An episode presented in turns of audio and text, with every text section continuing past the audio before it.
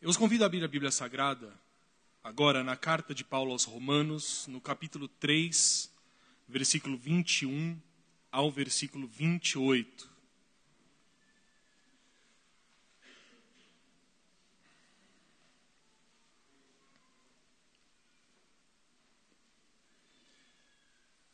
Nós estamos tratando e durante esse mês é, relembrando e comemorando os 496 anos da data que marca o início da Reforma Protestante. Né? A Reforma Protestante ela é marcada no dia 31 de outubro de 1517. E esse ano faz 496 anos desse grande evento histórico que diz respeito não só à vida da igreja, mas à vida do mundo. É, e nós vimos no, no domingo passado que, dentre muitas outras coisas e muitas outras, muitos outros pilares, cinco pilares foram trazidos é, como símbolo da reforma. E esses cinco pilares eles são conhecidos como os cinco solas, ou os cinco somentes da reforma. É, somente as escrituras sagradas, como regra de fé da igreja, somente a fé, somente a graça, somente Cristo e somente a Deus a glória. Então, durante esse mês, nós estamos abordando esses temas. Na noite de hoje, nós falaremos sobre é, somente a fé e somente a graça. Dois temas importantíssimos para nós como cristãos e que estão muito ligados entre si. E esse texto de Paulo vai servir para, o nosso começo. Amém? Romanos 3, 21 diz assim: Mas agora, sem lei, se manifestou a justiça de Deus, testemunhada pela lei e pelos profetas. Justiça de Deus mediante a fé em Jesus Cristo, para todos e sobre todos os que creem. Porque não há diferença, pois todos pecaram e precisam da glória de Deus, sendo justificados gratuitamente por sua graça, mediante a redenção que há em Cristo Jesus a quem Deus propôs no seu sangue como propiciação, mediante a fé, para manifestar a sua justiça, por ter Deus, na sua tolerância, deixado impunes os pecados anteriormente cometidos, tendo em vista a manifestação da sua justiça no tempo presente, para ele mesmo ser justo e o justificador daquele que tem fé em Jesus. Onde, pois, está o orgulho ou a jactância? Foi de todo excluído. Por que lei? Das obras? Não, pelo contrário, pela lei da fé. Concluímos, pois, que o homem é justificado pela fé, independentemente das obras da lei. Amém. Versículo 28 novamente. Concluímos, pois, que o homem é justificado pela fé, independentemente das obras da lei.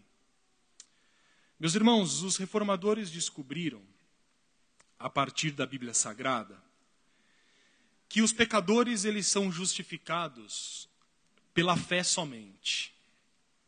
Apenas pela fé. Um homem, uma mulher pode ser justificados diante de Deus. Se não houver fé, não há justificação. Se não houver fé, não há perdão. Não há possibilidade de se tornar coerdeiro com Cristo na glória do Pai. E o que, significa ser justificado? Justificado, de uma maneira geral, significa alguém que foi completamente perdoado, ou alguém que pagou a sua pena completamente.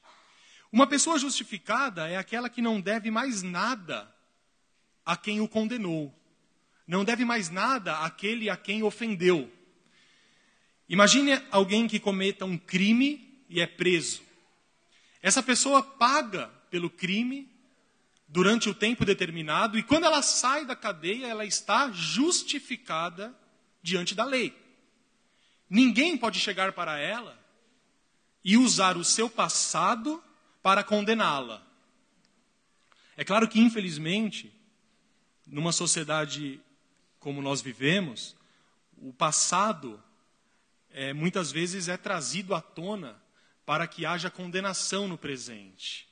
Mas diferentemente da sociedade, a palavra de Deus ela garante que o pecador justificado jamais terá os seus pecados lembrados diante de Deus. Uma pessoa justificada é uma pessoa que está livre. Livre com a sua consciência e livre para adorar a Deus completamente.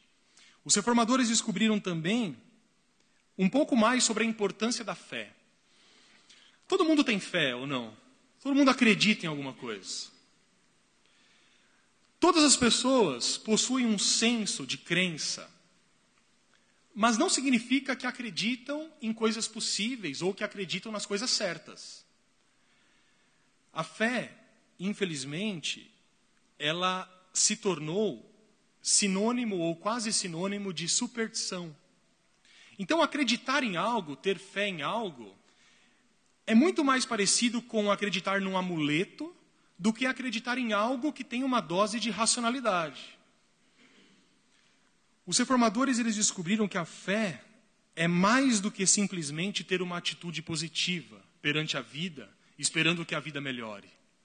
Então, uma pessoa com fé, e a fé bíblica, não é uma pessoa que apenas tem uma atitude ou um pensamento positivo diante de uma situação.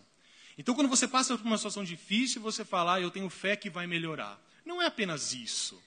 Esse tipo de fé muita gente tem. E pode ser até que ajude. Uma outra coisa que eles descobriram também é que fé é muito mais do que apenas crer naquilo que a igreja ensina.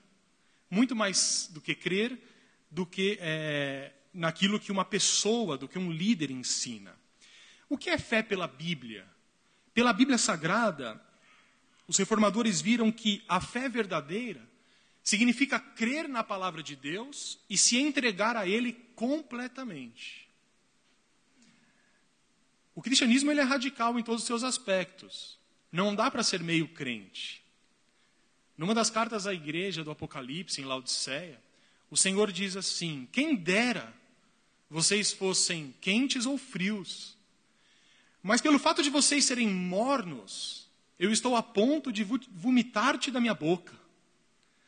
Porque o evangelho ele não aceita ou ele não condiz com uma vida pela metade.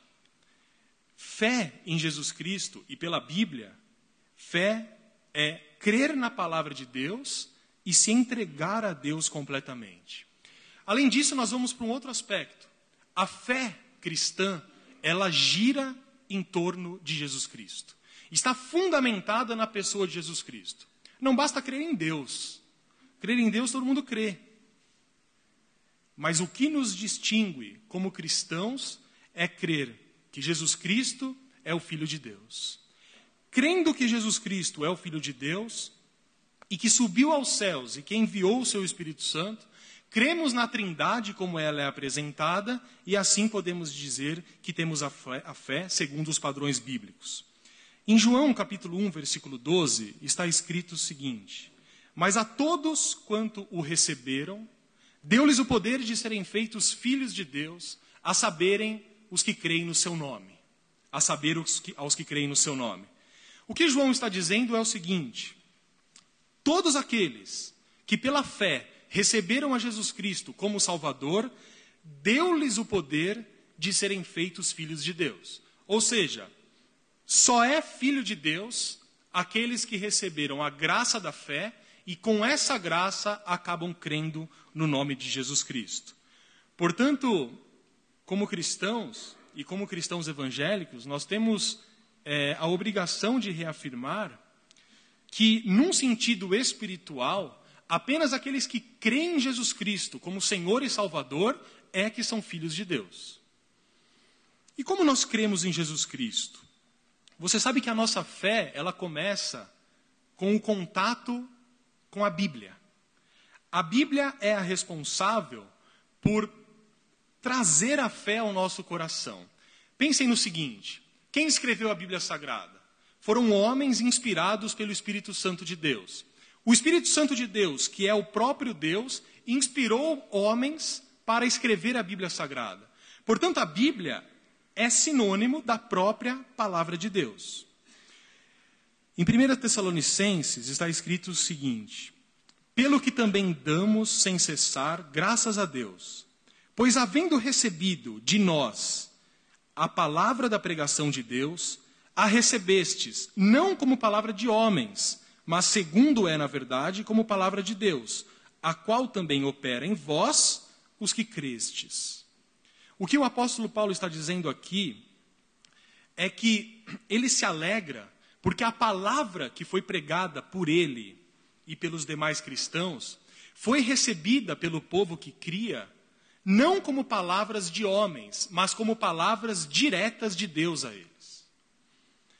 O que tem que ficar claro para nós é que quando a palavra de Deus ela é proclama, pro, proclamada, essa palavra ela está sendo intermediada pelo Espírito Santo de Deus, pelo próprio Deus. Não são palavras humanas. Quando são palavras humanas, nós começamos e percebemos muito facilmente. Mas a palavra de Deus, quando é proclamada de uma maneira zelosa, de uma maneira cuidadosa, ela é a própria palavra de Deus. Pois bem, quando nós temos contato na Bíblia Sagrada, a nossa fé começa a se desenvolver. Mas talvez você pergunte qual é a origem da fé? De onde vem a fé? Eu creio que você já deve ter parado para pensar nisso. As pessoas têm fé. Têm fé em uma série de coisas. Você, antes de ter a fé verdadeira, possuía fé em um monte de outras coisas. Pessoas têm fé, por exemplo, em seres extraterrestres. Existem pessoas que acreditam em seres extraterrestres. Pessoas têm fé que não podem passar embaixo de uma escada ficam extremamente incomodadas quando um gato preto passa próximo de si. As pessoas exercem a sua fé através de superstições. O amuleto na carteira, o santo, a caixinha de promessa, né? O quadro na parede. Você sabe que a própria Bíblia muitas vezes é usada como amuleto? Como amuleto. A própria Bíblia Sagrada, nós chamamos a Bíblia Sagrada porque foi inspirada por Deus, então é algo sagrado. Ela pode ser, se não tomarmos cuidado, usada apenas como um enfeite lá na nossa mesa em casa. E é muito bonito, e eu acho que é válido, e até incentivo você a colocar a Bíblia na sua casa no lugar de destaque.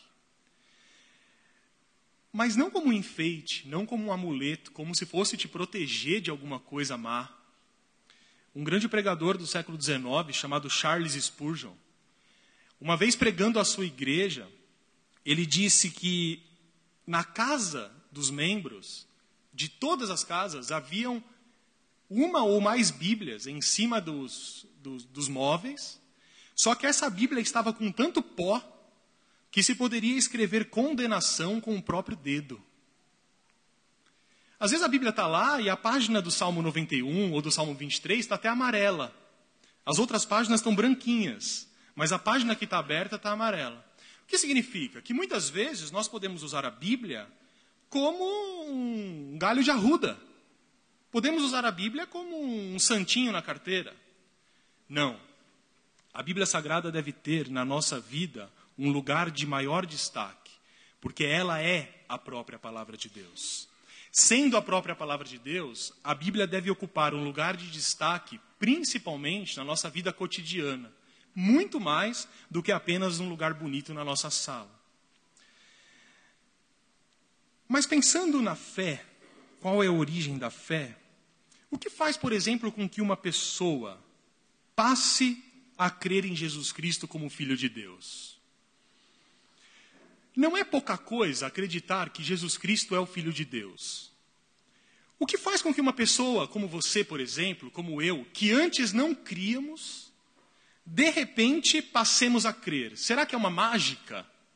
Ou será que eu sou, digamos, eu estudei bastante, então agora é como se as coisas se revelassem?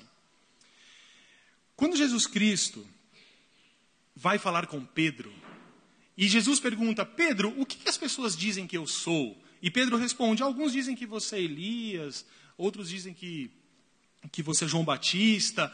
E aí Jesus pergunta: Pedro, mas quem você diz que eu sou? E Pedro faz a sua famosa confissão: Tu és o Cristo, o Filho do Deus vivo.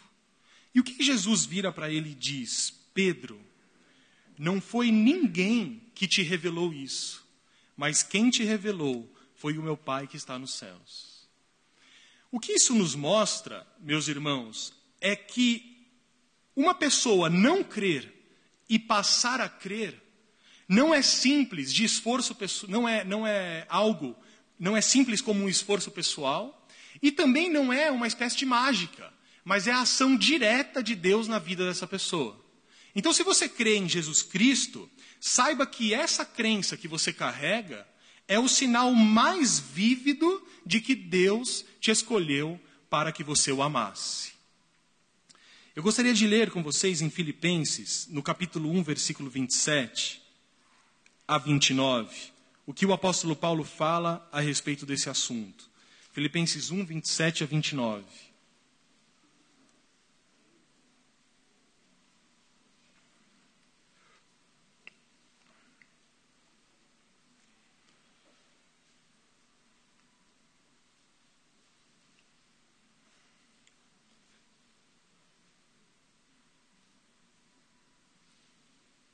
Paulo está escrevendo uma carta aos irmãos da igreja de Filipos e Paulo está ausente, então ele está escrevendo essa carta para poder fortalecer os irmãos na fé.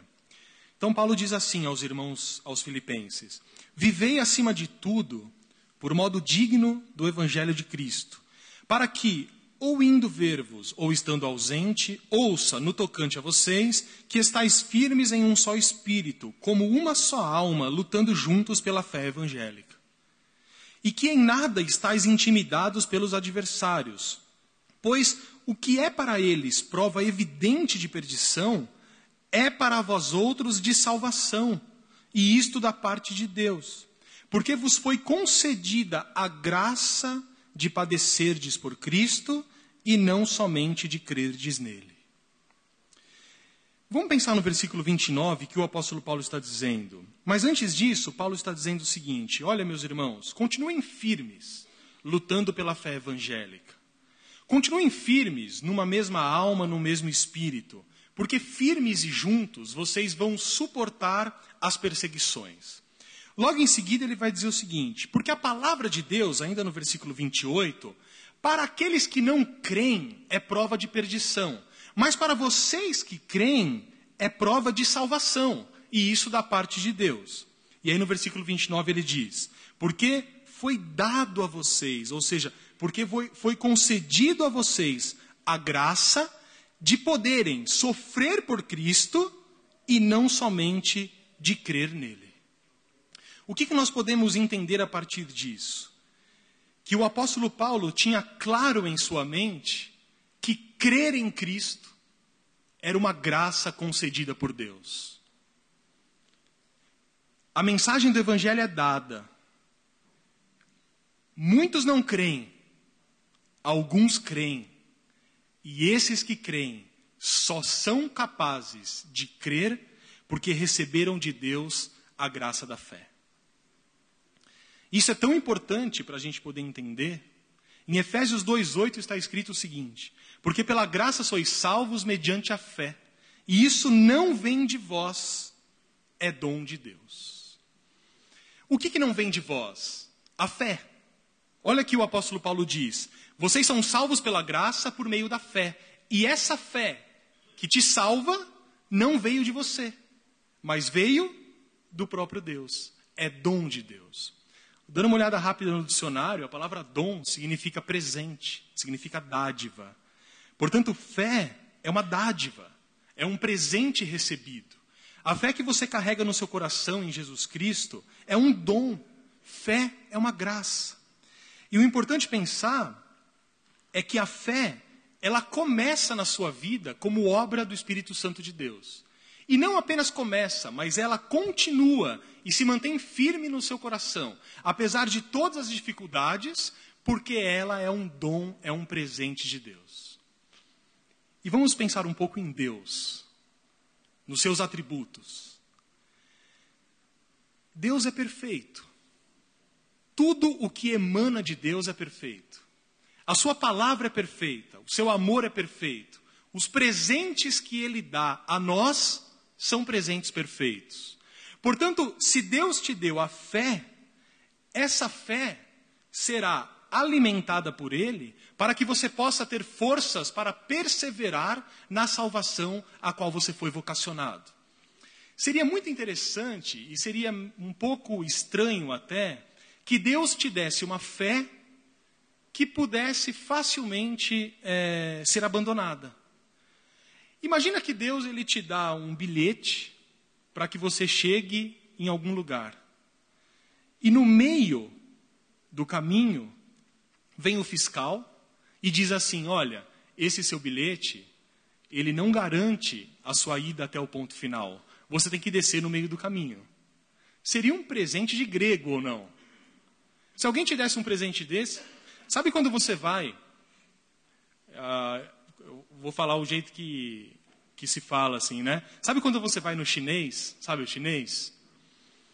Comprar um produto chinês. E aí você compra um presente, uma coisa, e aí você vê e não tem pilha. E você abre e não tem pilha. E aí você não comprou a pilha. Como que você se sente? Um pouco enganado ou não? Imagina receber um presente pela metade. Receber uma calça que você precisa fazer a barra. Ou receber, sei lá, uma bola que você precisa encher, mas você não tem a bomba e a bola veio murcha. O que eu faço? O presente, ele é bem-vindo, e eu acho que é até uma etiqueta que nós temos que ter. Ele é completo, ou ele é bem recebido quando ele é completo. Portanto, quando Deus nos dá um presente, esse presente ele é completo. Quando Deus nos dá o maior presente que nós podemos receber, que é a nossa salvação, essa salvação ela é completa. O apóstolo Paulo vai dizer: porque aquele que começou a boa obra em vós é fiel para completá-la. Ora, Jesus Cristo vai dizer: aquele que o Pai me deu, de maneira nenhuma o lançarei fora. Como que a fé que Deus deu no seu coração pode ser algo que você abandone? Não. A fé começa e continua como obra do Espírito Santo de Deus. E isso deve te fortalecer. E eu não estou dizendo que a nossa fé, às vezes, parece que fugiu de nós. Eu compreendo perfeitamente, todos nós já passamos por essas experiências. Em algumas situações é como se Deus tivesse nos abandonado. Ou é como se a nossa fé tivesse tão fraca que eu não tenho nenhuma possibilidade, por exemplo, de resistir a uma tentação. Meus irmãos, a fé que nós recebemos está lá ela nunca nos abandona, porque a fé que nós recebemos, ela vem de Deus. Mas a palavra de Deus nos ensina que nós devemos ser perseverantes para que essa fé continue acesa como uma chama que não se apaga. Não somos capazes de manter a chama acesa, mas pedindo a Deus, Ele nos entenderá na nossa fraqueza e com toda certeza nos dará o livramento que nós precisamos. Vocês sabem que a partir desse pensamento, a dedução lógica é que nenhum homem ou nenhuma mulher seria capaz de ler e entender a Bíblia sem a assistência do Espírito Santo. Se a fé é um dom e foi dado por Deus, significa que ela é necessária para que eu possa aceitar e compreender aquilo que a Bíblia nos traz. Nenhum de nós poderia aprender e nem confiar na verdade da Bíblia Sagrada e nem aceitá-la, muito menos recebê-la no coração, sem fé. Porque sem fé é impossível agradar a Deus. Sem fé é impossível aceitar aquilo que Deus nos pede. Ninguém poderia ter se voltado para Cristo sem o auxílio soberano de Deus. Isso é tão fundamental para a gente entender. Porque a fé que nós temos e que nos justifica diante de Deus é um presente que foi doado livremente pela graça de Deus. Nenhum homem seria capaz de aceitar a Jesus Cristo se Jesus Cristo não o tivesse amado primeiro. Porque a fé que nós temos no nosso coração, ela é fruto direto da ação e da regeneração do Espírito Santo nas nossas vidas. Quando nós aceitamos a Cristo, quando nós nos rendemos a Ele, podemos ter a certeza de que antes de tomarmos essa decisão, o Espírito Santo de Deus regenerou a nossa vontade e nos levou junto ao nosso Pai. Eu gostaria que você abrisse em 1 Coríntios, no capítulo 2, versículo 14.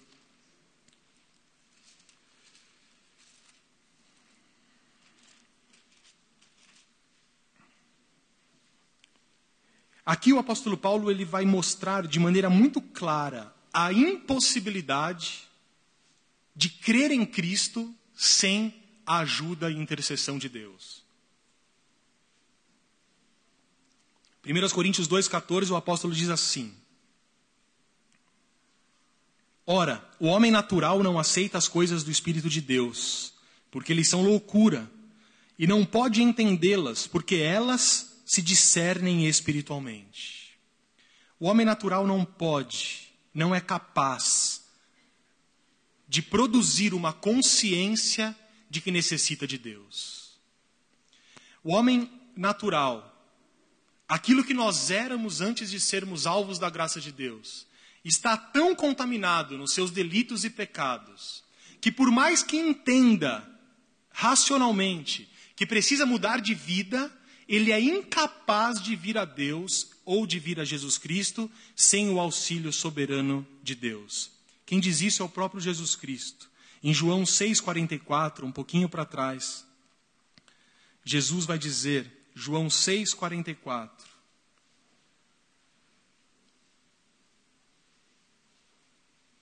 Ninguém pode vir a mim se o Pai que me enviou não o trouxer e eu o ressuscitarei no último dia. Que palavra maravilhosa é essa que Jesus nos traz? Jesus diz que ninguém é capaz de vir a Ele se o Pai que o enviou não o trouxer. À luz das verdades bíblicas, os reformadores da igreja, eles entendiam que a fé ela não nascia no coração do homem, independente da ação do Espírito. Guarde isso no seu coração. Você não produz a fé.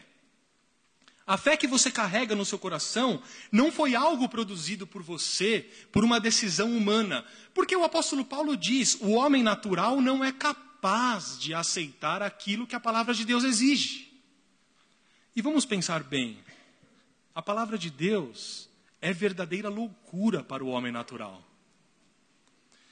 Para o homem natural, a palavra de Deus é uma palavra de perdição, de julgamento. Olha só o que a Bíblia Sagrada diz. A Bíblia Sagrada olha para você, antes de você ter aceitado a Cristo e respondido ao chamado dele. A Bíblia Sagrada olha para você, olha para mim e diz assim: você não é capaz de distinguir a mão esquerda da mão direita. Você está tão manchado nos seus delitos e pecados que não é capaz de resistir à tentação de ofender o meu nome. A Bíblia Sagrada olha para o homem natural e diz: Você é escravo do pecado.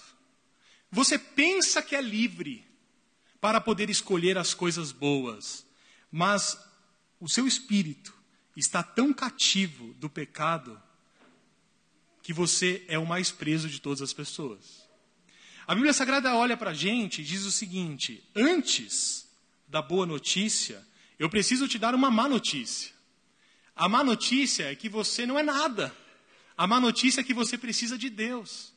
A má notícia é que você achou que tudo o que você fez foi por sua conta. Mas a palavra de Deus vai dizer que nenhum homem é capaz de produzir a fé no coração independente da ação do Espírito de Deus. Vamos pensar de uma maneira lógica, para não nos estendermos mais. Se o homem ou a mulher pudesse, sozinho, produzir fé no seu coração, para que o Espírito Santo? Para quê? Qual a função que o Espírito Santo teria se você e eu fôssemos capazes de sozinhos nos arrependermos dos pecados? Era melhor colocar o Espírito Santo num quarto. Fique aí, eu não preciso de você. Essa é uma ideia satânica, é uma ideia pagã.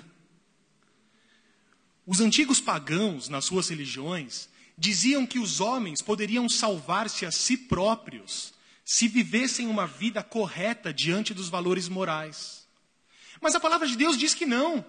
Diz que todos os atos de justiça perante Deus, que são produzidos pelos homens, são olhados por ele como trapos de imundície. Então, por mais que uma pessoa faça o bem, isso não é capaz de justificá-la diante de Deus se não tiver a ação e iniciativa soberana e direta do Espírito Santo de Deus. Quando Jesus Cristo ia subir aos céus e os discípulos estavam tristes porque o Mestre iria deixá-los, Jesus Cristo olhou para eles e disse o seguinte: Eu vou, mas não se preocupem, porque eu vou enviar o outro consolador. E esse consolador irá fazer com que o homem e o mundo se arrependa dos seus pecados. Quem é que constrange o homem do pecado? A própria consciência? Absolutamente. O único capaz de constranger o homem do pecado e de produzir arrependimento no coração de um homem pecador é o Espírito Santo de Deus. Se nós pudéssemos decidir aquilo que é bom para nós, independente da ação do Espírito Santo de Deus, nós teríamos grandes problemas com aquilo que a Bíblia nos ensina. Mas quando nós percebemos que somos salvos pela graça de Deus e que a fé que nós temos no coração foi produzida diretamente pela ação do Espírito, aí nós podemos nos tornar cristãos mais agradecidos, mais comprometidos e, principalmente, cristãos conscientes da ação do Pai, do Filho e do Espírito Santo na vida da igreja. Os reformadores entendiam isso. Eles não achavam que o homem poderia se salvar pela intermediação de uma igreja ou de uma liderança espiritual. Uma igreja não pode unir o pecador a Cristo. Um homem não pode unir um pecador a Cristo. Nenhuma liderança, nenhuma igreja pode pegar você e unir a Cristo. Porque a palavra de Deus nos diz que só há um mediador entre Deus e o homem: Jesus Cristo, o homem à luz da Bíblia Sagrada, então, o que, que os reformadores trouxeram de importante para nós nessa noite? Eles descobriram que nós, os pecadores, estamos ligados a Cristo somente pela fé. E a fé, ela é suficiente. Sabe por quê? Porque vem do próprio Deus. Nada mais é exigido de você nada mais é necessário, somente que você creia em Jesus Cristo como seu Salvador. Não há intermediários como santos, como indulgências. Não há coisas que você pode comprar, não há sacrifícios que você possa fazer que faça com que você mereça a graça de Deus. Por definição, graça significa favor imerecido. De graça, eu não mereci, a pessoa não me perguntou, ela simplesmente me deu. Isso é graça. Se eu fosse salvo porque sou uma boa pessoa, ou porque consegui chegar um dia e falar assim: não, eu vou dar uma chance a Deus, eu preciso é, mudar de vida, eu consigo compreender isso e achar que essas ações são independentes da ação do Espírito Santo de Deus, nós estamos ofendendo o papel do Espírito Santo de Deus na redenção. Quando nós não admitimos que foi o Espírito Santo que nos tocou para que nós respondêssemos a Deus o chamado, nós estamos colocando o Espírito Santo de Deus num papel secundário. Porque se não foi o Espírito Santo e fui eu, para que o Espírito Santo? Agora eu queria que você olhasse para a sua própria vida e para a experiência que você tem na vida cristã. Qual é o maior milagre que pode acontecer a uma pessoa? Eu creio que o maior milagre que pode acontecer a uma pessoa não é uma cura física, não é a possibilidade de prosperar materialmente. O maior milagre que pode acontecer a alguém não é ter uma vida de sucesso. O maior milagre, segundo a Bíblia, que pode acontecer a alguém é ter a sua vida transformada pelo poder do Espírito Santo. O que faz com que um assassino se arrependa dos seus pecados? O que faz com que um corrupto devolva quatro vezes mais daquilo que ele tomou? O que faz com que pessoas pudessem abandonar as suas riquezas em favor dos pobres? Qual é a mágica? Qual é o segredo que é capaz de mudar as pessoas da água para o vinho? Eu gostaria de ler uma história em Atos, no capítulo 16, versículo 25, que pode nos mostrar um pouco daquilo que Jesus exige de nós. Atos 16, 25.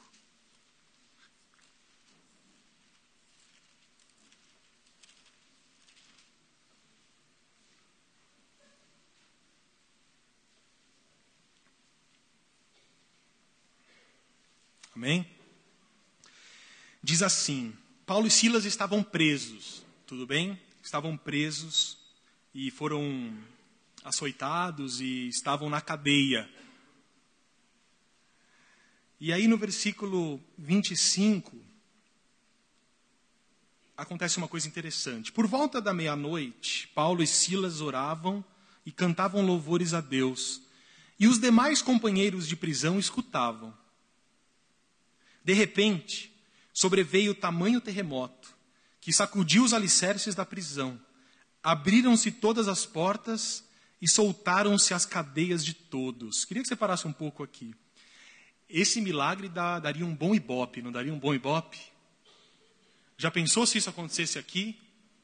Terremoto, prisões soltando. A gente ia fazer propaganda, colocar nos outdoors. A igreja que funciona não é? Aqui tem poder, lá não tem. Aqui as cadeias se livram. Esse não é o maior milagre que aconteceu. O maior milagre estava por vir.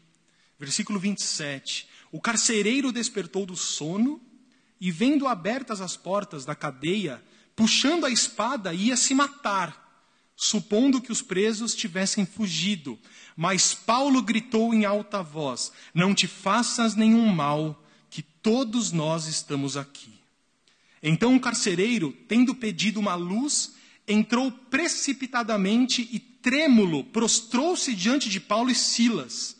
Depois, levando-os para fora, disse: Senhores, que devo fazer para que seja salvo?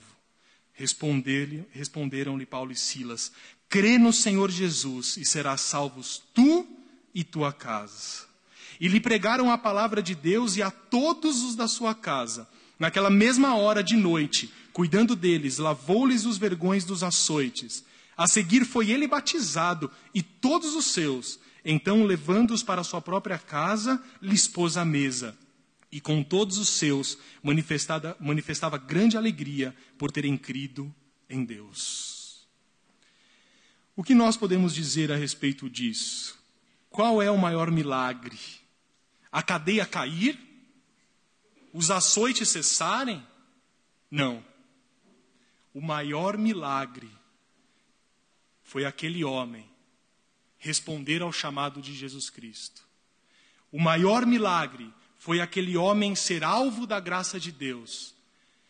O maior milagre ali foi Deus ter a misericórdia de produzir fé no seu coração e em todos os da sua casa. E no versículo 34 dizia: E todos os seus manifestavam grande alegria por terem crido em Deus. Por isso, meus irmãos, como cristãos, eu creio que nessa noite nós podemos reafirmar, no momento onde muitos ventos de doutrina, muitos ensinamentos que são até conflitantes com a Bíblia Sagrada estão na moda. Eu creio que nós estamos num momento, e sempre existiu isso, em que a simplicidade da palavra de Deus está dando espaço à busca desenfreada pela novidade, é, por, por, coisas é, miraculosas que vão, que vêm. Por isso eu creio que cada vez mais nós somos chamados, como cristãos evangélicos, a permanecermos na simplicidade do Evangelho de Cristo. Nós somos chamados a crescer na graça e no conhecimento de uma maneira tranquila, sem grandes saltos, porque isso é a maneira que Deus espera que nós cresçamos. Como cristãos, eu creio que nessa noite nós podemos então reafirmar uma verdade simples do Evangelho, que nós nos tornamos justos diante de Deus pela Sua graça, por meio da fé e essa fé foi plantada no nosso coração como uma dádiva de Deus e como prova do grande amor dele por nós. Simples assim. Podemos também reafirmar que na salvação nós somos resgatados da ira de Deus, não porque demos uma chance a Ele, não porque somos bons, mas porque somos resgatados da ira de Deus unicamente pela sua graça. É obra do começo ao fim do Espírito Santo. Do começo ao fim, o Espírito Santo nos livra da servidão do pecado e nos leva a uma vida de liberdade em Cristo. É do começo ao fim que nós deixamos de ser mortos espirituais e nos tornamos pessoas cheias de vida espiritual. Irmãos, quando nós afirmamos essa posição bíblica, eu creio que nós devemos negar como fizeram os reformadores, que a salvação seja resultado de qualquer obra humana. A fé não é produzida por nós, mas é iniciativa de Deus.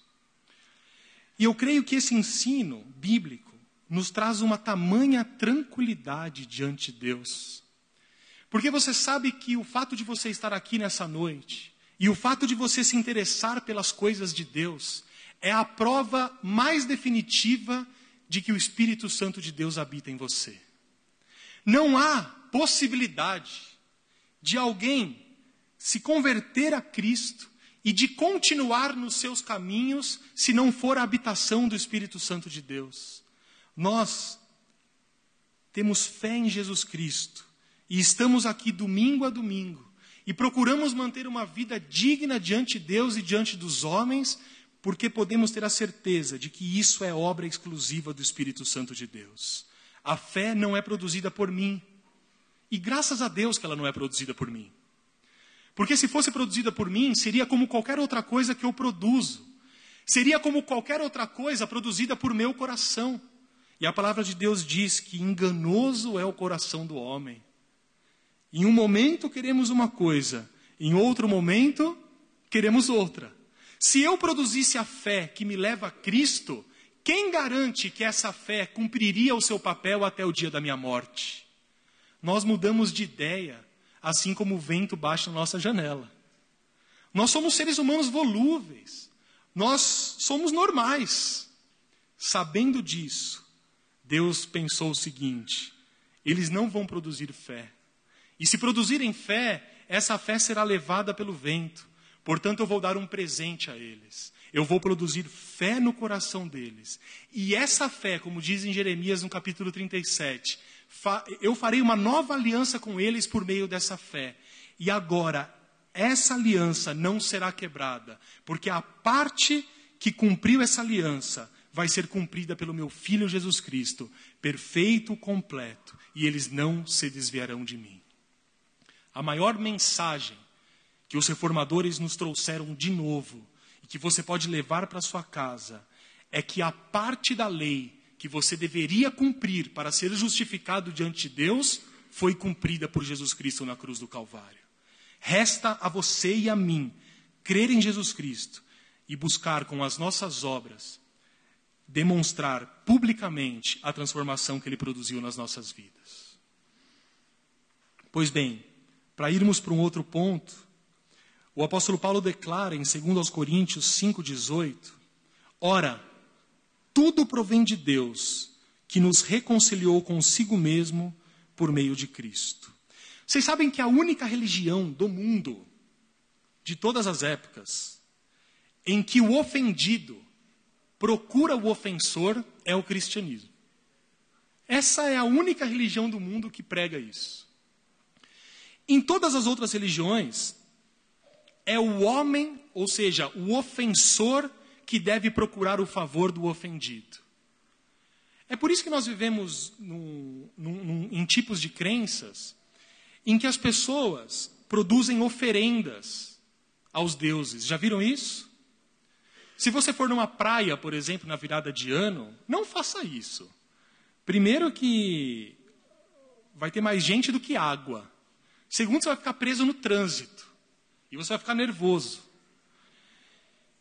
Mas se você for tentar ir à praia no dia seguinte, você vai se cortar, você vai. A, quantidade, eu fui uma vez, para nunca mais. A quantidade de oferendas que se tem no mar aos deuses pagãos são inúmeras, todo mundo sabe o que eu estou dizendo. Pessoas pulando onda, né?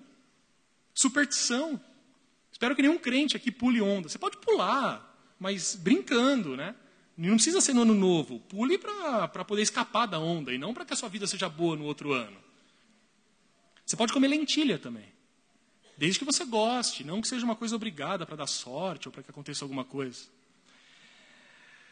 É interessante pensar que dentro do cristianismo, essa ideia de superstição, ela ganha força ao longo do tempo. Muitos de vocês estiveram aqui ontem e assistiram o filme Lutero. E o ponto principal do filme é a luta que Lutero tem para tirar as indulgências do centro do cristianismo. O que, que eram as indulgências? As indulgências era algo que você poderia comprar para conquistar o favor de Deus. Pois bem, será que o cristianismo que nós vivemos, seja ele católico ou evangélico nos dias de hoje, não está impregnado de indulgências e de superstições. Pessoas se sacrificam, pessoas dão poder mágico a objetos, colocam a água em cima da geladeira, a mão na televisão, como se isso fosse algo que desse o favor diante de Deus. Meus irmãos, o apóstolo Paulo vai dizer que tudo provém de Deus.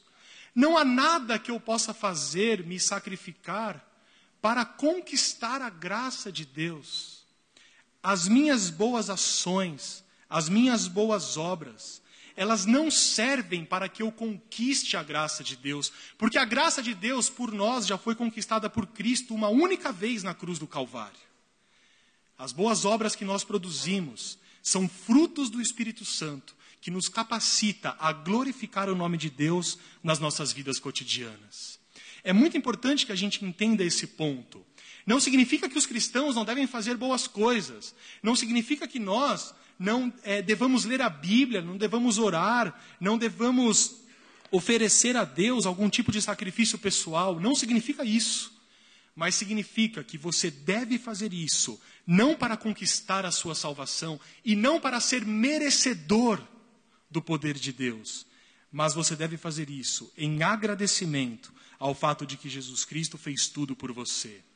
O apóstolo Paulo diz em 2 Coríntios 5,18, para competir com o mosquito: Ora, tudo provém de Deus, que nos reconciliou consigo mesmo por meio de Cristo.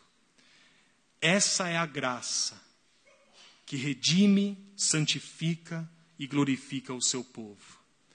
Meus irmãos, e o mais incrível e maravilhoso de tudo isso é que essa graça, ela não apenas salva, mas ela transforma e revitaliza aqueles cujas vidas estavam destruídas e sem significado.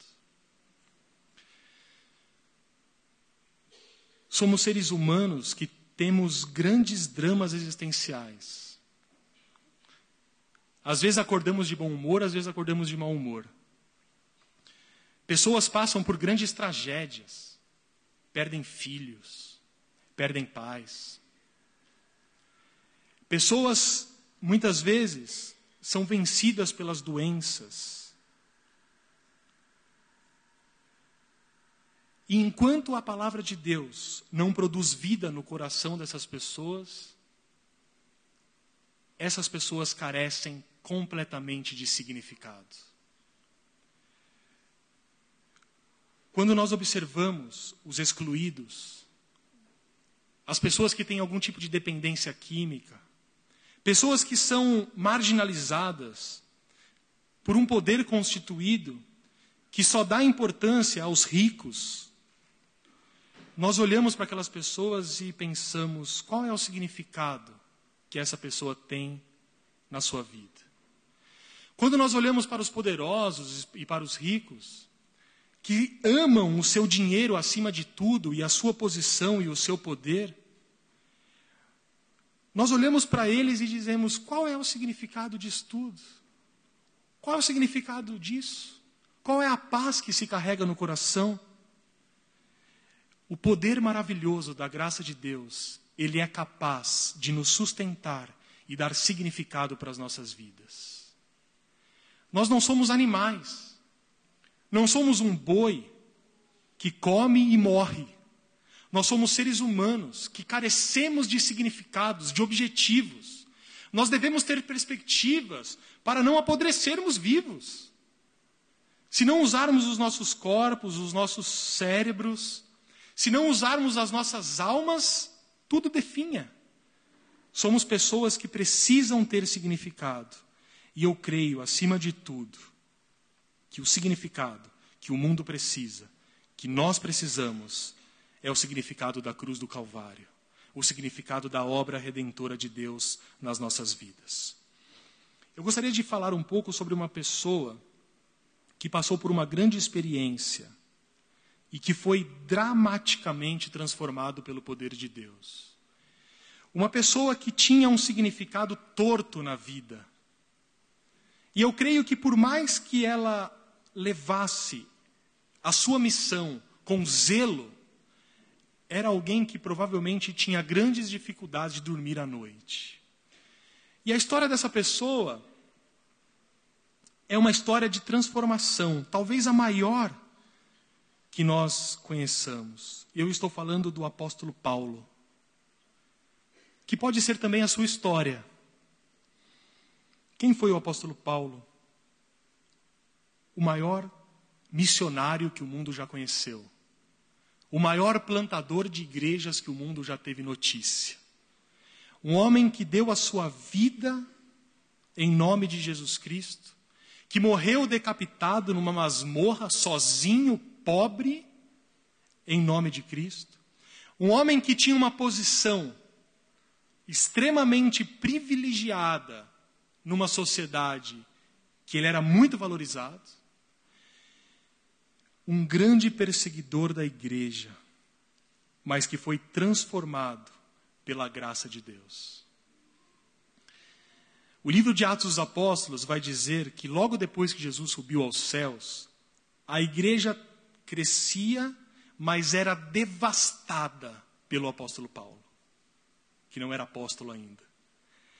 O que, que significa devastado?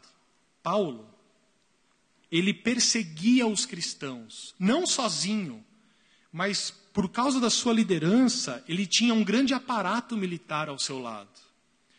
Os cristãos tinham medo de Paulo, tinham ódio de Paulo.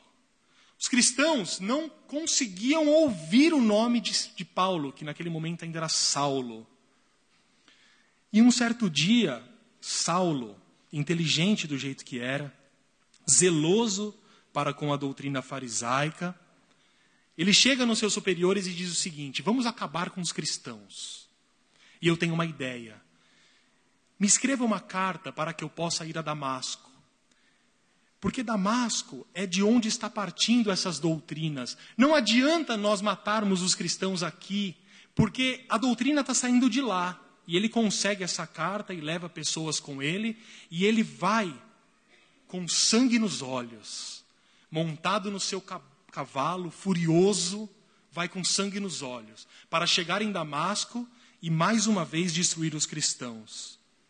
E no meio do caminho, na estrada de Damasco, aconteceu aquilo que nós conhecemos como graça de Deus. Inesperado. Se você perguntasse para qualquer discípulo de Jesus se gostaria que, Saulo, que Saulo fosse salvo, olha, eu duvido que alguém dissesse: não, vamos orar para que Saulo seja salvo. É muito difícil orar por um inimigo. É muito difícil desejar, sem o auxílio de Deus, que alguém que você odeie se dê bem. Lembra da história de Jonas? Quando Jonas foi para Nínive, ele falou: Não vou pregar para essas pessoas, eu quero que elas morram. E os motivos de Jonas eram motivos humanos. Eu quero que elas morram. Elas ofendem a Deus. Eu quero que elas morram. E Deus falou: Não, volta lá. Pois bem, Saulo foi confrontado por Jesus Cristo e todos nós conhecemos a história. Se você quiser depois ler em Atos, capítulo 7, 8 e 9, lá tem a descrição. Mas fato é que Paulo sabia o que ele era, mas também sabia aquilo que ele se, que se tornou. Sobre a transformação que ele mesmo passou, Paulo fala sobre si mesmo. Mas pela graça de Deus, sou o que sou. E a sua graça, que me foi concedida, não se tornou vã. Antes, trabalhei muito mais do que todos os outros, todavia não eu, mas a graça de Deus comigo. Quando o apóstolo Paulo se converteu, e foi levado por Barnabé e, e Ananias primeiro, depois Barnabé, e foi levado à presença dos discípulos. Paulo enfrentou grande contrariedade. As pessoas não acreditavam, achavam que era um plano para que ele pudesse chegar próximo dos cristãos. Paulo teve grandes embates para poder convencer as pessoas de que estava de fato salvo e de fato queria pregar a palavra de Deus. Quando Paulo começou a pregar, não ache que foi tudo muito maravilhoso, não. Em um certo momento, ele teve que se retirar por três anos para se preparar e estudar a palavra de Deus. Não foi de uma hora para outra. Recebi o um milagre e comecei a pregar. Não. Três anos, ele vai escrever isso aos, aos Gálatas. Durante três anos, o apóstolo Paulo se recolheu, ficou no anonimato para se preparar para pregar a palavra de Deus.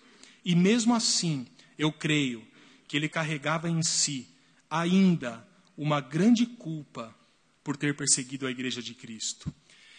Só que o apóstolo Paulo, ele era consciente da obra que Deus tinha feito na vida dele.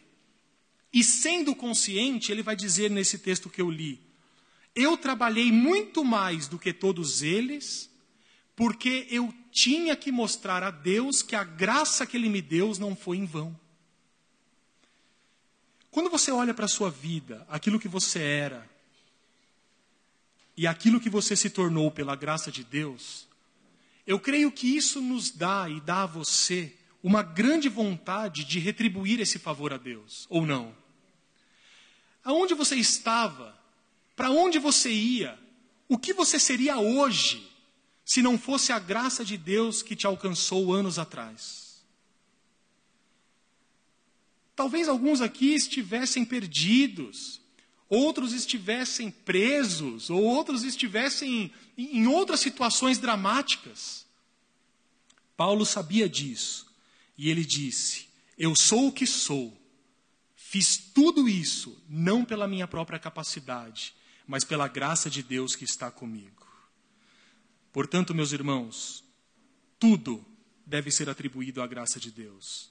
Não apenas a nossa conversão, mas toda a nossa caminhada como novas criaturas.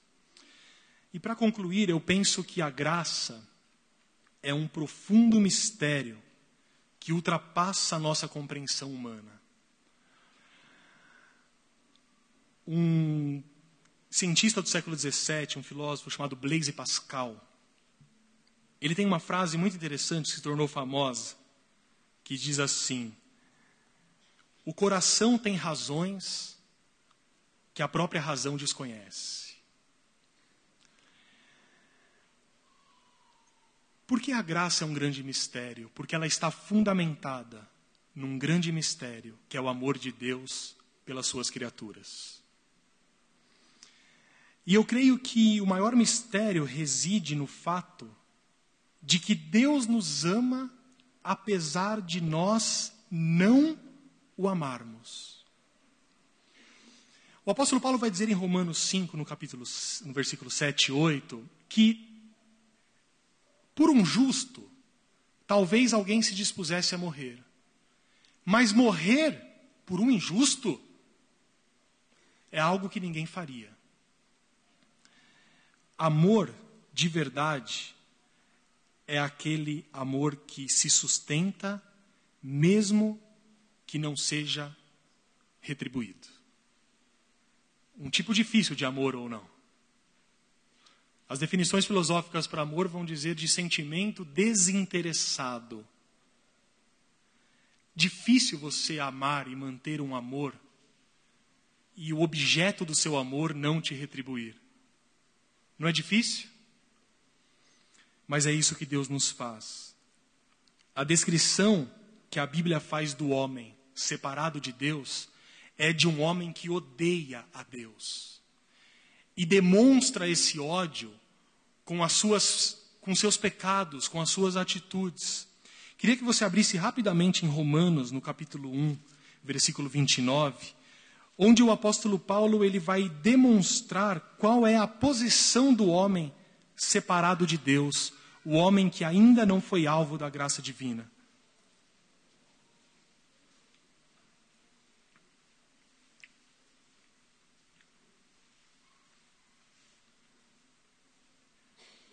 É para esse homem e para essa mulher que Deus olha e de maneira misteriosa derrama o seu amor. Cheios de toda injustiça, malícia, avareza e maldade, possuídos de inveja, homicídio, contenda, dolo e malignidade, sendo difamadores, caluniadores, aborrecidos de Deus, insolentes, soberbos, presunçosos, inventores de males, desobedientes aos pais, insensatos, pérfidos, sem afeição natural e sem misericórdia. Pessoas boas, não? Ah, mas essas pessoas, elas merecem a condenação. É o que nós dizemos, é o que nós sentimos. Mas se nós olharmos bem do versículo 29 ao versículo 31, e se formos sinceros conosco mesmos, nós éramos assim antes de sermos alvos da graça de Deus talvez até piores em alguns aspectos. Essas são as pessoas que Deus olha do seu trono de glória e santidade e diz: Eu derramarei a minha graça sobre elas.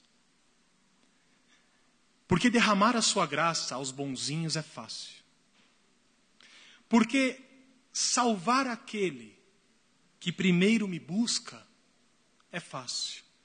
Difícil coisa é resgatar do inferno aquela pessoa que ofende e difama a santidade de Deus. É nesse terrível cenário, pessoas cheias de injustiça, malícia, malvados, insolentes, presunçosos, é nesse terrível cenário que Deus manifesta a sua graça e o seu amor no mundo. E esse amor, ele é transmitido sem nós merecermos absolutamente nada. Se você observar bem o que isso significa, é um mistério muito difícil de compreender. Porque talvez você tenha uma noção de que você é salvo porque você é bom, ou porque você é salvo, porque você se esforçou. Mas a palavra de Deus, e os reformadores trouxeram isso há 500 anos atrás novamente, ela nos diz que Deus olha a terra do seu trono de santidade e não enxerga um justo sequer. Não há ninguém que mereça a salvação. Não há ninguém que seja bom o suficiente para conquistar ou adquirir a graça divina. São essas pessoas que Deus olha, pessoas que não merecem, mas que de maneira misteriosa e livre, soberana, Ele derrama o seu amor sobre nós. João, na sua primeira epístola, lá no final da Bíblia, ele vai tentar fazer uma boa definição do que é o amor de Deus. Nisto consiste o amor, declara João não em que nós tenhamos amado a Deus, mas em que Ele nos amou e enviou seu Filho como propiciação pelos nossos pecados. O amor de Deus por você não reside no fato de que você o amou antes, mas reside no fato de que Deus nos amou primeiro. Logo em seguida, ele vai dizer: nós amamos a Deus porque Ele nos amou primeiro. Há alguma dúvida nisso? Por que você ama a Deus? Por que você responde positivamente às obras que Ele exige de você? Por que você tem temor no coração? Por que você coloca Deus em primeiro lugar na sua vida? Por que, que a sua família é salva? Por que, que nós somos curados? Por que, que não falta o pão na nossa mesa? Por quê? Porque Deus nos amou primeiro e por isso nós amamos a Ele. Tudo estaria perdido para nós se Deus não nos amasse primeiro. Você sabe que, conscientes de tal fato, Lutero, Calvino e, e os outros reformadores, que eu convido vocês a pesquisarem sobre eles, eles tinham a, a, total consciência de que foram levantados por Deus e que tinham um papel importantíssimo para cumprir no mundo, não pelas suas próprias capacidades, mas pelo resultado exclusivo da graça de Deus nas suas vidas. Nós sabemos que a palavra de Deus é loucura para os homens.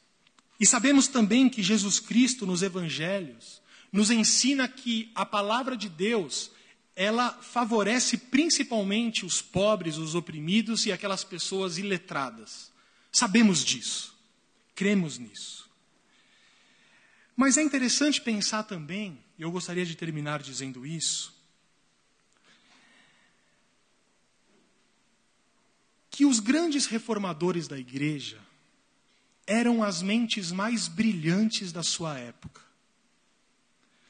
A reforma protestante, ela nasce dentro das universidades europeias. Lutero era doutor em teologia, em filosofia. Calvino, João Calvino, superior inclusive em, em relação a Lutero, na descrição e na exposição da Bíblia Sagrada. Quando nós pensamos, por exemplo, nas grandes mentes dos últimos séculos, nos grandes filósofos, nos grandes compositores, nos grandes cientistas, todos eles, talvez quase sem exceção, reconheciam Jesus Cristo como o Senhor das suas vidas. Muitos deles eram cristãos fervorosos, que apesar de toda a educação que eles tinham, e de todo o acesso ao ensino, e de toda a capacidade intelectual que eles cultivaram desde a infância, porque foram privilegiados em relação a isso, não viam conflito entre o ensino humano e o ensino de Jesus Cristo. O que eu quero dizer de uma maneira prática é que, graças a Deus, nós vivemos numa época em que o acesso à educação, ao ensino e ao conhecimento está muito melhor do que antes. Se nós pensarmos hoje nos jovens da nossa igreja, entre 18 e 25 anos, dificilmente são jovens que estão fora das universidades. Ou pelo menos não estão pensando em fazer uma faculdade. A tendência, meus irmãos, é que de agora em diante, se Deus quiser, o acesso à educação melhore a vida das pessoas, inclusive nós, os brasileiros, que tanto precisamos. A expectativa de vida hoje está longa. Há 30 anos atrás, você se aposentava aos 50 anos e esperava morrer. Não era isso? Hoje, a idade para se aposentar está cada vez maior, porque as pessoas estão vivendo cada vez mais.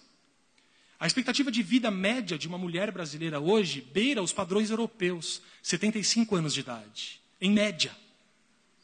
O que isso nos mostra? Que daqui a 10, 20 anos, o acesso à educação, o acesso à alimentação, aos, ao saneamento básico, há coisas que ainda precisam muito melhorar, mas que, de certa maneira, estão melhores do que antes, vão fazer com que, dentro da própria igreja, nós tenhamos jovens e adultos intelectualizados.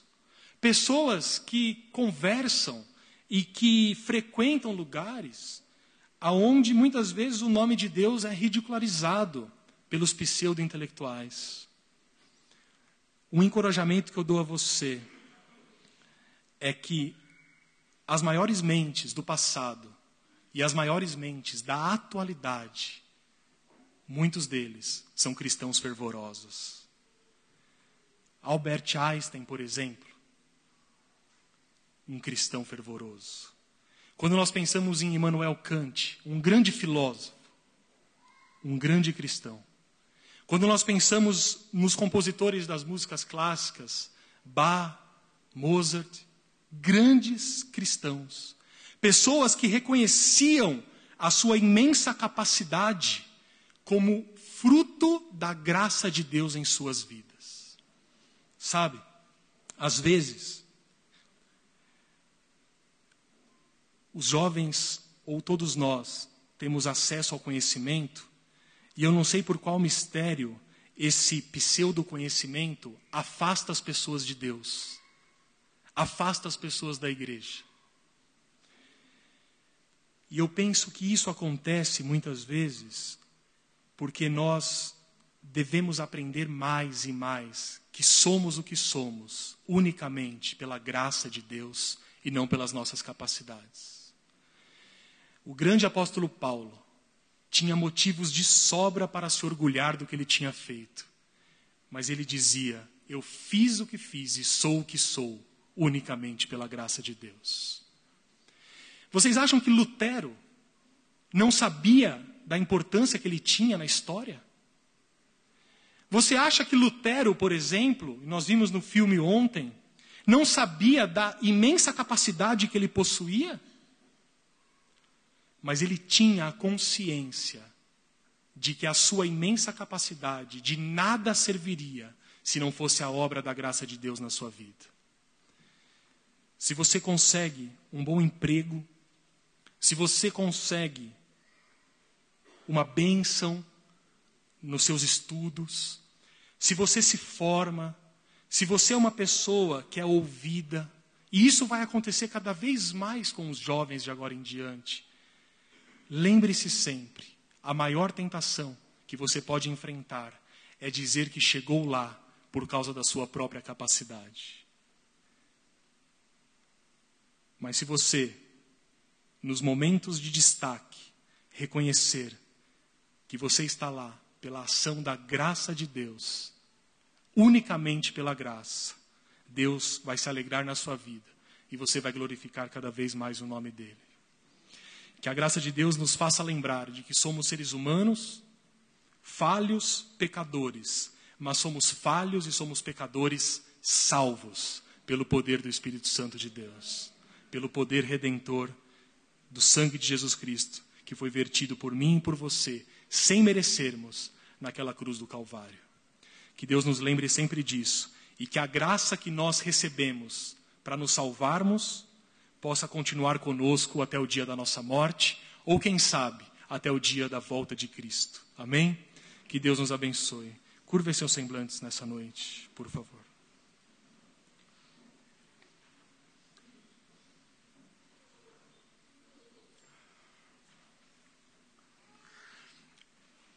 Senhor Deus, nessa noite, juntamente com os meus irmãos, nós reconhecemos o imenso favor que foi a Sua graça em nós.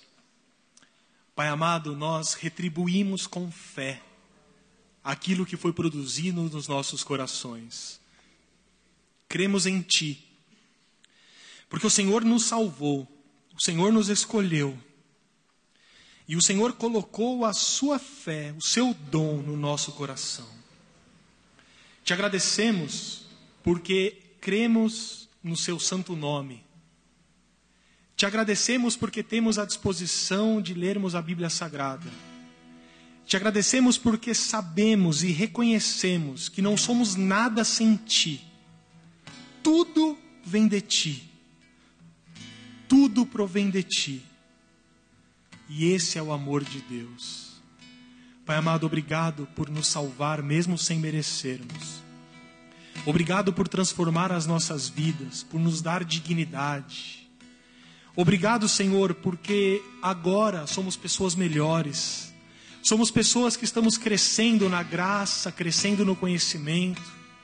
Somos uma igreja, Pai amado, que individual e coletivamente temos produzido os frutos do Espírito Santo de Deus.